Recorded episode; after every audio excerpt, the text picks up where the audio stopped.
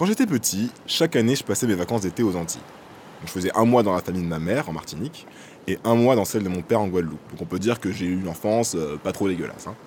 Une fois, juste avant d'aller en Guadeloupe, je devais avoir, je sais pas, 6-7 ans, euh, j'ai séjourné quelques jours dans notre maison du Vauclin en Martinique, juste à côté de la plage.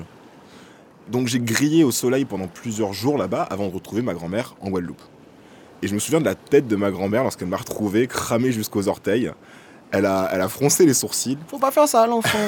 Exactement. Et elle a engueulé ma mère. Elle a dit Mais qu'est-ce que tu as fait à mon petit-fils? L'enfant est tellement foncé qu'il est bleu. Vous qui nous écoutez, vous vous dites peut-être que ma grand-mère était fâchée parce qu'elle trouvait ma mère euh, négligente ou, euh, ou qu'elle avait peur que j'ai attrapé un coup de soleil. Un cancer est vite arrivé. Enfin, le cancer de la peau ne touche pas les peaux noires. Enfin, très peu. Mais c'est pas du tout ça.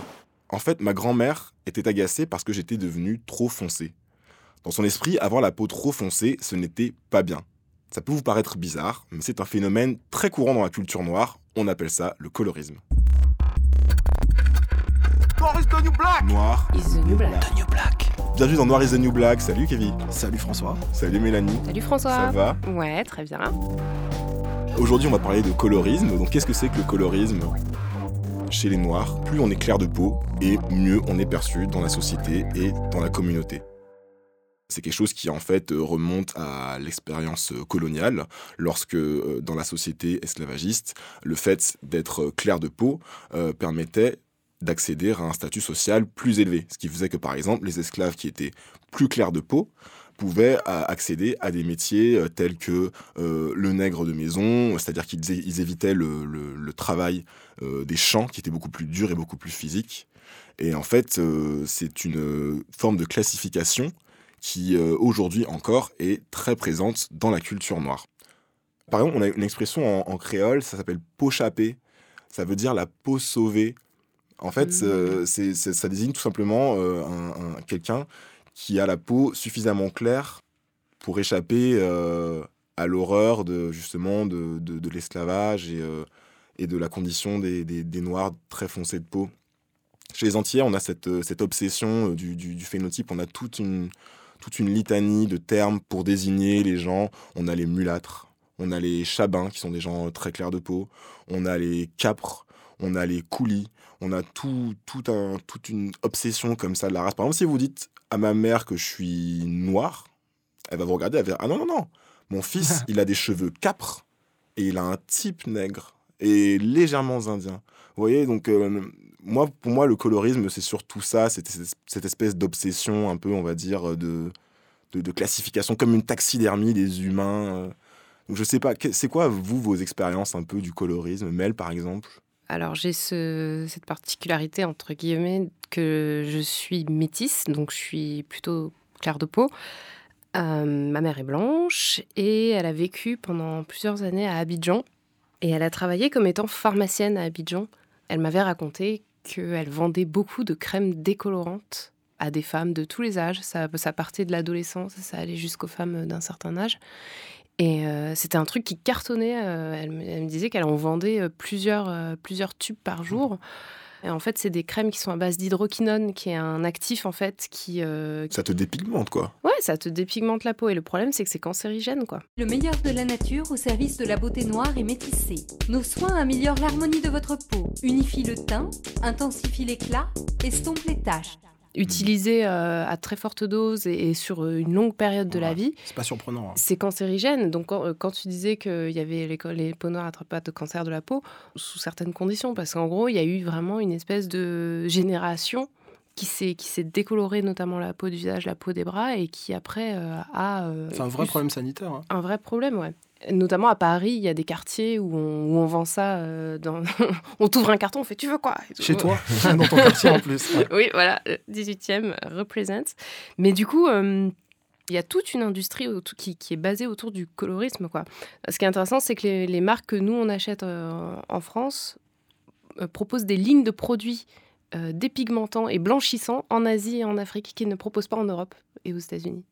Parce que ça ferait un bad buzz. Bah ouais, Ouais. parce que du coup, euh, en plus, dans les publicités, c'est complètement, ils le disent, c'est devenez plus blanc, le blanc c'est mieux, c'est très très ouvert quoi. Et, euh, et du coup, euh, c'est- vraiment un phénomène dont s'est emparé le, le capitalisme. Ouais, je, je savais qu'en Asie du Sud-Est, il y a, il y a- il y a beaucoup, euh, on utilise beaucoup ces produits-là, effectivement, parce que c'est des peaux euh, assez brunes en fait. J'ai j'ai lu un article euh, à ce sujet, justement, euh, sur un site qui s'appelle Quartz, très cool. Donc, l'industrie des éc- éclaircissantes, il disait que ça représentait quelque chose comme 10 milliards de dollars dans le monde. Euh, il y avait un autre chiffre intéressant, euh, une étude euh, qui s'est qui s'est tenue à Lagos, donc euh, au Nigeria, la capitale du Nigeria. 77% des habitants de, de Lagos utilisent euh, ces crèmes éclaircissantes. Wow. Euh, c'est un marché qui concerne non seulement euh, ben, l'Afrique noire, mais aussi l'Inde, où la blancheur est très, euh, est très euh, appréciée également. Les Antilles, évidemment, la Caraïbe, l'Amérique latine. Enfin, c'est c'est un marché presque. Enfin, c'est un marché totalement mondial, quoi. C'est ça qui est Mhm. assez effrayant et, et qui corrobore ce que tu dis, Mel. Ouais. Il y a quelque chose que que j'ai du mal à comprendre, vous qui avez grandi dans des communautés peut-être plus, euh, plus noires que moi, vous pouvez peut-être m'expliquer, mais pourquoi une femme noire ou très foncée de peau, ou pourquoi un homme très foncé de peau, euh, c'est moins bien Même en enlevant tout l'aspect historique, parce que on dit souvent aussi qu'ils sont moins beaux, qu'ils sont moins désirables, qu'ils sont moins sexy. Et je, je me demandais si vous pouviez m'expliquer. En fait, le- les catégories qui à la base étaient sociales, c'est-à-dire plus t'es clair, plus, te- Ouais, plus- plus plus- t'as de chance dans la vie. Voilà, plus tu Mm. te rapproches de la blancheur, plus justement tu as, la chance d'atteindre le top, entre Ouais. guillemets. En fait, c'est des catégories sociales qui ont été intériorisées euh, par, les, par les racisés et qui sont devenues en fait des catégories ethniques et euh, Et des- esthétique, du coup. esthétiques, voilà, et des canons de beauté. Et c'est ça en fait le, Mm. le- le fond du sujet, c'est que on parle de colorisme pas pour faire de l'histoire, mais parce qu'en fait, il y a le colorisme est encore très présent aujourd'hui dans toutes les communautés euh, de couleurs du monde, et il se manifeste sous plein de formes différentes. Ça peut être des micro-phénomènes, comme des trucs un peu plus euh, politiques, dont, dont on va parler, j'imagine. un des trucs les plus visibles, je pense, c'est pour les Miss. Euh, les Miss des pays euh, d'Amérique latine, par exemple, Ouais, euh, ne des- représentent très pas. clair. Voilà, Euh, Miss Colombie, elle est souvent euh, de type européen, euh, les yeux plutôt clairs, la peau claire, euh, les cheveux lisses. Ouais, on, Mm. peut, on peut parler aussi de ce qui se passe, euh, par exemple, au Brésil, euh, sur la sous-représentation euh, des mannequins euh, mulâtresses. On voit d'abord des mannequins blancs qui sont pourtant genre quelque chose comme 20% de la population, et ensuite on voit les mulâtresses, alors les noirs, j'en parle même pas, quoi. Ouais. Mais euh, c'est ça, Gisèle Bunchen, le mannequin brésilien le plus connu, c'est Gisèle Bunchen, Oui, c'est. Adriana Lima, c'est pas, pas des meufs avec des frisettes, quoi. C'est Mm. pas le carnaval. Moi aussi j'ai une anecdote, mais c'est plutôt une anecdote professionnelle en fait, en lien avec le colorisme. Euh, j'ai un métier particulier, je résume rapidement, euh, je suis guide et je fais des visites thématiques sur les Noirs à Paris. Et, euh, et quand je me suis lancé il y a quelques années, j'ai été contacté par une petite association d'Île-de-France, dont j'ai oublié le nom, et euh, qui était intéressée par euh, mes services, mais qui me disait que le, le- le terme de Paris noir, c'est un peu gênant quand même. Et, euh, et qu'en fait, c'était une association qui se revendiquait plutôt du métissage. Alors, peut-être un Paris métis, un Paris créole, ce serait mieux pour eux. Puis bon, finalement, on n'a jamais travaillé ensemble. Euh, Bizarrement. mais c'est marrant parce que je me suis euh, vraiment aperçu qu'à certains moments, euh, ça, ça- ça pouvait être une forme de coquetterie. Euh, de pas se revendiquer complètement noir, mais plutôt on pense aussi à nos origines qui viennent d'ailleurs, etc. Et en fait, c'est plus compliqué que ça, on n'est pas noir. C'est classieux en fait de pas être 100% nègre. Quand je dis nègre, c'est vraiment, je parle du phénotype nègre, c'est-à-dire d'être foncé de peau et d'avoir les cheveux et d'avoir les cheveux crépus. Moi, je me souviens d'une anecdote aussi assez marrante. J'en rigole encore avec ma mère. À un moment, j'étais euh, chez le coiffeur, genre tu sais sur le boulevard de Strasbourg à Château d'Eau là. Le, le coiffeur était en train de finir de me couper les cheveux. Euh, et comme je vous disais, j'ai les cheveux capres moi. C'est-à-dire qu'ils Ah sont oui, d'accord. en, gros, je suis un peu métissé euh, avec un type indien, ce qui fait que mais j'ai pas exactement les cheveux. euh, crépus. Colorisme Oui, j'ai pas exactement les cheveux crépus, crépus, crépus, on va dire. Et en fait, le mec finissait ma coupe et tout. Et euh, une, une mère arrive avec son enfant de peut-être 12-13 ans pour le faire, euh, le faire coiffer. Et euh, il- le, le gamin s'assied à côté de moi. L'autre coiffeur demande donc à la mère ce que- ce qu'il faut faire pour son fils. Elle me regarde et elle dit Ah, je veux, je veux que vous fassiez comme pour lui. Que vous fassiez le même effet que, que, vous- que vous, f- que vous faites sur, euh, sur ce monsieur juste à côté. Et, euh, et l'autre coiffeur a dit Ben, c'est ses cheveux naturels en fait. Oh Et j'étais, mort de rire et je, je suis rentré chez moi tout faire. J'ai dit ça à ma mère en mode, eh, devine quoi, devine ce qui s'est passé aujourd'hui? Et on en rigole encore aujourd'hui en mode, ah ah, Ouais. tu n'es pas nègre, tu es capre. Après, c'est pour rebondir sur ce que tu disais, Kevin. euh, le, le truc du métissage, moi, ça me fait toujours marrer. Je euh, pense que tu as des choses à dire. Ouais, Euh, Pourquoi oh là là, qu'est-ce qu'il est mignon Les bébés métis, c'est vraiment les plus beaux. J'adore cette phrase, quoi, parce qu'en gros, ça, ça recouvre quand même euh, une, une espèce de, de fantasme qui est euh, les bébés métis, euh, c'est génial. Euh, à partir du moment où on sera tous, euh, tu vois, si on aura effacé le, le- le- la, négritude de, nos gènes, on sera tous métis, ce sera Ça trop sera- bien. ça Il y a une bien. sorte de fascination aussi au mélange, au, au mélange interdit, entre guillemets. Mais vois. des Ouais. deux côtés, des deux côtés, aussi bien noir que blanc. Mais Euh, oui, J'ai pris une fois, là, il y a pas longtemps, le métro avec un, un couple américain interracial et ils avaient un bébé métis de, de quelques mois. Et il y a des collégiennes, euh, en, euh, je sais pas quoi, espagnoles qui sont montées, elles ont vu le bébé métis, c'était la folie, quoi. Elles faisaient Ouais. des selfies avec dans le métro, c'était c'était chelou, quoi. Ouais. Ah putain, le malaise, quoi. Moi, ça, moi, ça me met vraiment mal à l'aise, euh, ce genre de, de- Tu vois, de dire le métissage, c'est génial, c'est génial. Enfin, tu as réussi à te débarrasser d'eux, quoi, tu vois. Et euh, mais je sais que ça part d'une bonne intention, comme très souvent, avec le racisme. Tu vois le mal partout. Mais euh, moi, je ressens comme une espèce de mise en valeur du métissage euh, par rapport au fait d'être noir. Bah, Au détriment, tu veux dire, du fait d'être noir, du Mm. coup. Ouais, non, Sur- surtout que le mot métis, en fait, veut dire noir à la peau claire. Tu pourrais être euh, la fille de ton père et de ta mère et être beaucoup plus foncé. Et euh, ton métissage serait beaucoup moins vite en disant non, mais t'es pas vraiment métis. Enfin, Mm. voilà. C'est c'est plutôt quand c'est noir, mais que ça va vers le clair. ouais. Ouais, c'est ça exactement. La famille de ma mère, euh, c'est vraiment tous des chabins et des mulâtres. Euh, ils sont euh, donc ils ont les cheveux assez. euh, ils ont pas les cheveux crépus, ils ont les cheveux plutôt bouclés. Ils ont la peau couleur, on va dire euh, entre caramel et, euh, et café au lait. Ils ont les yeux verts souvent. C'est un peu des c'est un peu des Rihanna du pauvre. Vous voyez Des Rihanna Chelcher. Je me disais toujours, ah ouais, euh, mes cousins, putain, euh, toutes les filles, c'est- vers eux euh, qui- qui- qu'elles vont aller parce que justement, c'est les chabins. Et dans, dans ma tête et dans les, dans les catégories mentales qu'on a, qu'on a là-bas, ils étaient en haut, ils étaient en haut du game. quoi. C'est un peu comme les blonds aux yeux bleus, finalement, ici, quoi. Chez les Blancs. Et Voilà. comment, comment ça se caractérise euh, le colorisme? Enfin, c'est quoi les avantages que les gens plus clairs? Peuvent avoir par rapport aux gens plus foncés no- euh, Au-delà du simple fait, oh là là, t'as des beaux cheveux et oh là là, t'as des beaux yeux et t'as as une belle peau. Est-ce que vous pensez que ça influe aussi dans, dans ce qu'on peut obtenir dans la société? Sur les, les enjeux de séduction, déjà, ça, ça, ça joue. Puis euh, Même, même, dans- ici, hein, même ici. hein. Et, et- et puis aussi, il y a les choses professionnelles, de prestige, de avec qui tu t'affiches, de qui peut avoir, qui peut occuper telle position.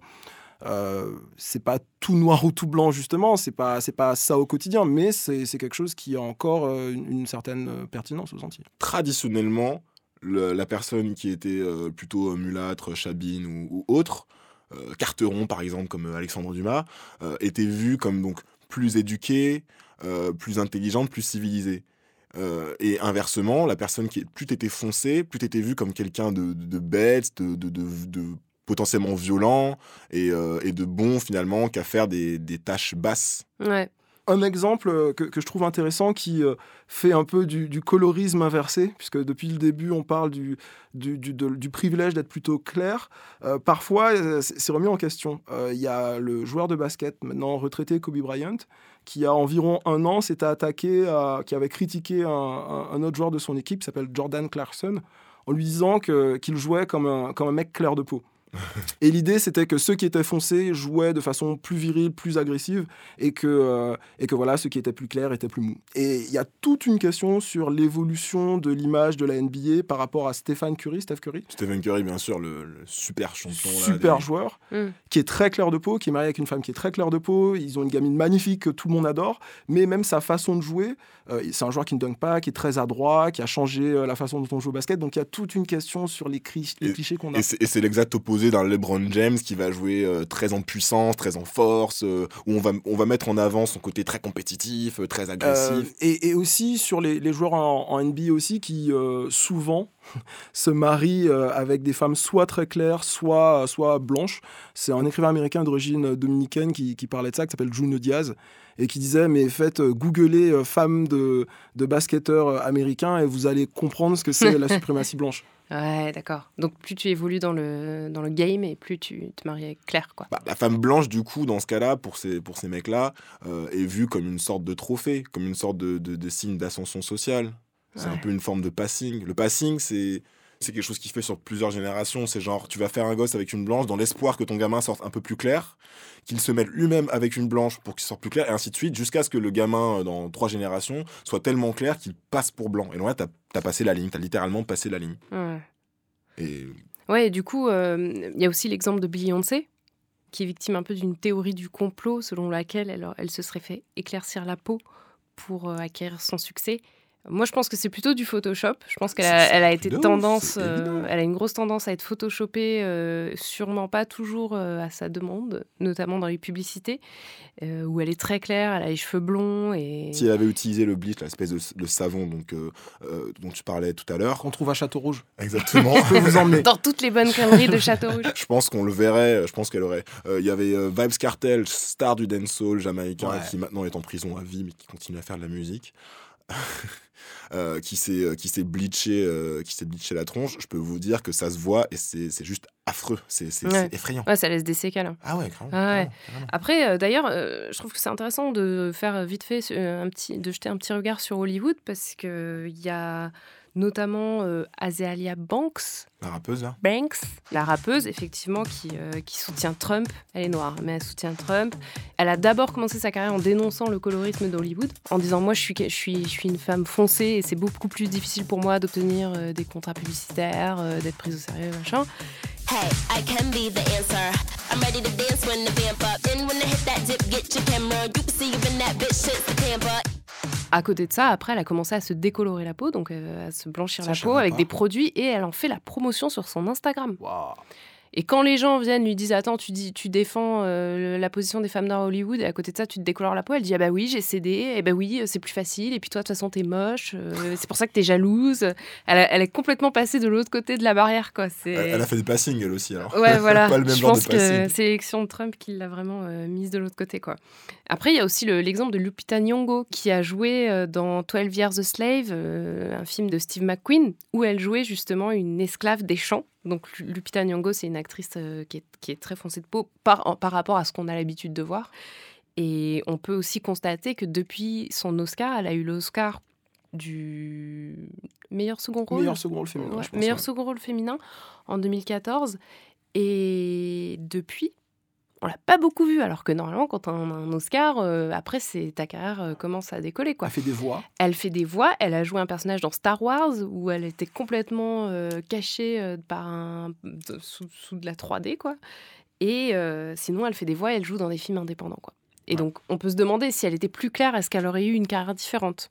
En tout cas, c'est quelque chose qui se dit souvent dans la communauté noire, et surtout noire américaine, que les actrices plus claires de peau, si j'ai bien compris, C'est plus facile. voilà, ont plus de, de facilité à avoir des rôles. De la Ouais. même manière que les blancs ont des, des- des rôles plus facilement que les noirs, ben, entre les noirs, il y a, il y a encore, euh, il y a encore d'autres Ouais. Il y obstacles. a encore à une lutte euh, intestine derrière. euh, et ce qui, il y a, il y a un- ce qui est intéressant aussi, c'est Tessa Thompson, qui joue dans le, dans le prochain film de Marvel, Thor, Ragnarok. Elle a un rôle. Euh, c'est c'est une fille qui est très claire de peau. Et euh, il y avait eu une semi-polémique parce qu'en fait, elle avait dit Je me souviens que je- avoir lu que j'avais été castée dans Creed parce que je suis claire de peau. Mais cette idée que je suis dans cette position parce que Hollywood est raciste, que j'ai des rôles parce que je suis plus acceptable, c'est pas que ça me mette mal à l'aise, mais j'ai du mal à comprendre parce que je pense simplement que c'est pas vrai. Ouais, c'est- c'est c'est compliqué parce que en même temps, elle a envie de dire que mince, Elle quand même dit du oui. talent. euh, Elle dit Je sais que le colorisme ça existe, mais moi j'ai réussi par mon talent. Elle a reposté un truc derrière en disant Je suis consciente que le privilège, donc le privilège d'être clair, et le mérite peuvent coexister. Je, je pense qu'elle doit être dans une position un peu inconfortable à certains moments, puisqu'elle est justement dans une position intermédiaire. C'est pas parce qu'elle a un privilège par rapport à des filles qui sont foncées euh, euh, de peau qu'elle n'est pas euh, désavantagée euh, par rapport à une actrice À une blonde. Voilà. ouais. ouais. S'il y a un, ça se joue entre elle et Emma Stone, voilà. c'est peut-être Emma Stone qui aura le rôle. Le point la la lande. Voilà. Euh, sinon, Zoé Saldana, vous la connaissez? Bah, la Oui. meuf de Avatar. Ouais, c'est ça. C'est une fille qui joue beaucoup de rôles où elle, euh, elle a le visage peint en vert, en bleu, parce que c'est aussi la meuf Est-ce que c'est de du Guardians of the Galaxy. Guardian of the Galaxy. Ouais. You're a good looking girl. You should try to be more nice to people. If we're gonna work together, you might want to try trusting me a little bit. How much do you trust me? Zoé Saldana, il y avait eu euh, une polémique autour d'elle parce que euh, c'est elle qui avait eu le rôle de Nina Simone. Zoé Saldana est claire de peau et Nina Simone ne l'était pas. Et donc, ils ont peint le visage de, de Zoé Saldana et ils lui ont mis un faux nez, donc une prothèse euh, nasale pour, euh, pour imiter le nez épaté de Nina Simone. Et du coup, ça avait fait, ça avait fait un scandale parce qu'en plus, c'était un film qui était produit par des, par des blancs. Et, du coup. euh, il y avait une controverse, il y avait même Ta-Nehisi Coates, qui est un auteur afro-américain assez connu et journaliste, qui avait écrit un article en disant que euh, si Nina Simone avait, euh, euh, avait été vivante au moment de faire ce film, elle n'aurait même pas été castée dans son propre rôle, parce que Ouais. même pour les rôles de femmes noires foncées, on prend des filles claires. J'ajoute qu'il y a un point où il est très fort dans l'article. Il dit que, en fait, il y a une- la, la vraie hypocrisie, ça vient du fait qu'on dit non, mais c'est pas grave, ça compte pas. euh, Zoé Saldana, c'est une bonne actrice, c'est tout ce qui compte. Il répond si Zoé Saldana avait été la plus grande actrice, euh, la plus grande comédienne de notre époque, elle aurait quand même pas pu être castée pour jouer Marilyn Monroe. Donc faut arrêter. Ouais, c'est il y a vraiment euh, un biais quoi. Et du coup, je voulais juste aussi rajouter qu'elle a récemment dit qu'elle était colorblind, qu'elle ne voyait pas les couleurs et parce qu'elle avait joué dans beaucoup de films de science-fiction et que du coup maintenant Dans euh, le futur, ça compte. Voilà, dans le futur, on n'a plus de couleurs et tout va bien. On parle beaucoup des States parce que c'est vrai que c'est un, un sujet qui est beaucoup plus abordé, notamment grâce aux statistiques ethniques, euh, que chez nous en France, le colorisme, c'est quelque chose de très intériorisé. Euh, J'ai trouvé d'autres chiffres. Il y a une étude qui a été faite en Caroline du Nord sur un échantillon de 12 000 femmes noires qui ont été condamnées à de la prison. Sur cet échantillon-là, les femmes qui étaient plus claires de peau avaient des sentences de prison 12% moins longues.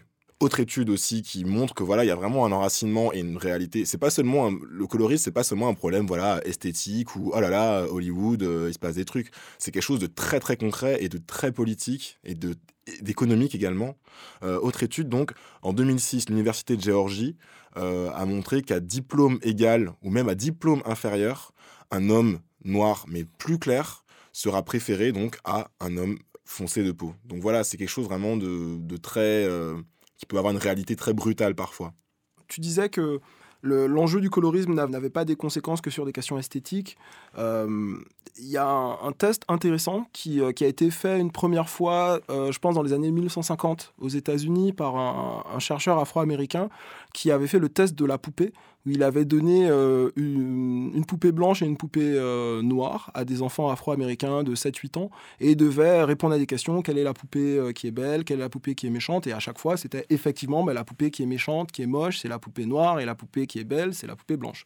C'était des gamins noirs quoi. Alors que c'était des enfants noirs qu'ils avaient complètement intériorisé ça. Et surtout, le, le mec demandait également quelle est la poupée qui te, Te ressemble. ressemble.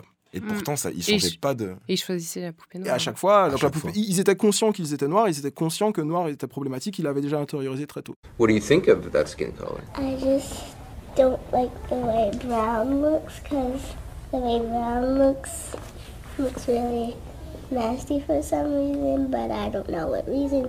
Et euh, dans les années 2000, on a reconduit les mêmes, expéri- les mêmes expériences. Et euh, là, sur 21 enfants noirs, il y en avait quand même 15 qui choisissaient euh, la poupée blanche comme étant la poupée euh, la plus jolie, la plus gentille, la plus intelligente. C'est énorme. Mm. Ouais. Alors moi, ce qui me fait marrer, c'est que j'ai vu des, des médias français parler de ce test en disant « Ah là là, les États-Unis, c'est vraiment horrible. Vous avez vu ce qu'ils pensent, les enfants et tout ». Et je suis sûre que tu fais le même le test même. en France. J'ai lu le même. J'ai Ouais. l'impression que les résultats seraient pas nécessairement si différents. C'est ça le problème avec ce truc-là, c'est qu'on a, c'est vraiment quelque chose qu'on a tellement intégré et euh, au moins les États-Unis, ils ont, ils ont l'avantage de pouvoir en parler de manière plus Ouais, ils en explicite, parlent. quoi. Parce qu'en France, tu vois, on a par exemple le phénomène des noirs et euh, personne, enfin, c'est pas un truc médiatisé, personne sait ce que c'est. Les noirs, c'est en gros une manière d'insulter les femmes noires foncées. On les appelle euh, les, les niafous ou les fatous. Et, euh, et on dit, euh, Putain, qu'est-ce qu'elles sont crades, euh, qu'est-ce qu'elles sont moches, ah là là, moi je sortirai jamais avec elles. Elles sont vulgaires. elles sont vulgaires. c'est une forme de, de sexisme spécifiquement dirigé sur les femmes noires.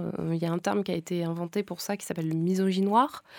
Et, et en fait, c'est vraiment une, une espèce de violence euh, qui a souvent lieu sur les réseaux sociaux, et je pense aussi dans les cours de récré, dans, dans la vie de tous les jours et dans les communautés noires, qui n'est pas du tout explicité dans la société en, en général. Et du coup, on s'en rend pas compte. Et on, on- ce qui donne euh, des, des personnes qui vont écrire des articles en disant Oh là là, vous avez vu euh, le colorisme aux États-Unis, euh, c'est vraiment horrible, alors qu'en France, tout va bien. Mais quand tu sais qu'il n'y a pas de page Wikipédia pour le mot colorisme en, en France, on, on est, nous, on, est, on croit qu'on va mieux, mais en fait, on va moins bien. C'est-à-dire qu'on n'a même pas encore identifié le Fait le problème. On Quoi. n'a pas commencé ce travail. Donc, euh, Ben non, on est tous métis, Mélanie.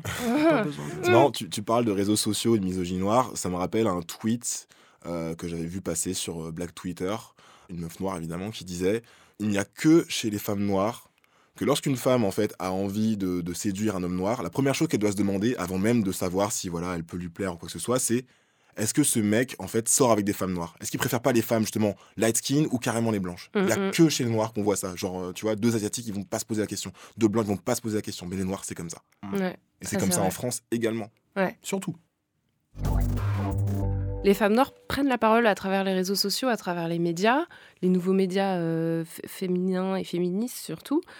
Et du coup, dénoncent vraiment le, le- misogynoir et le fait que euh, non, on peut pas dire à une femme parce qu'elle est noire foncée, euh, t'es une noire, t'es une fatou quoi.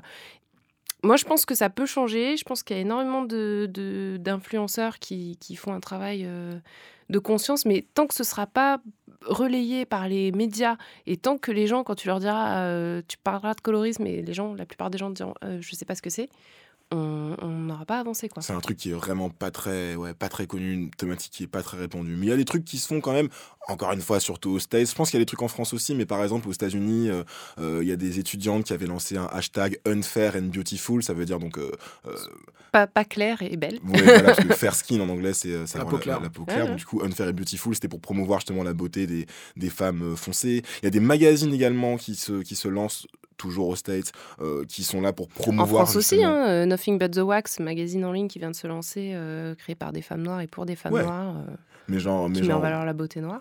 C'est vrai, mais genre aux States, c'est genre, on va faire un, un magazine sur les dark skinned, Mhm. tu vois. Et on va le dire. Ouais, voilà, Ouais. Et on va le dire.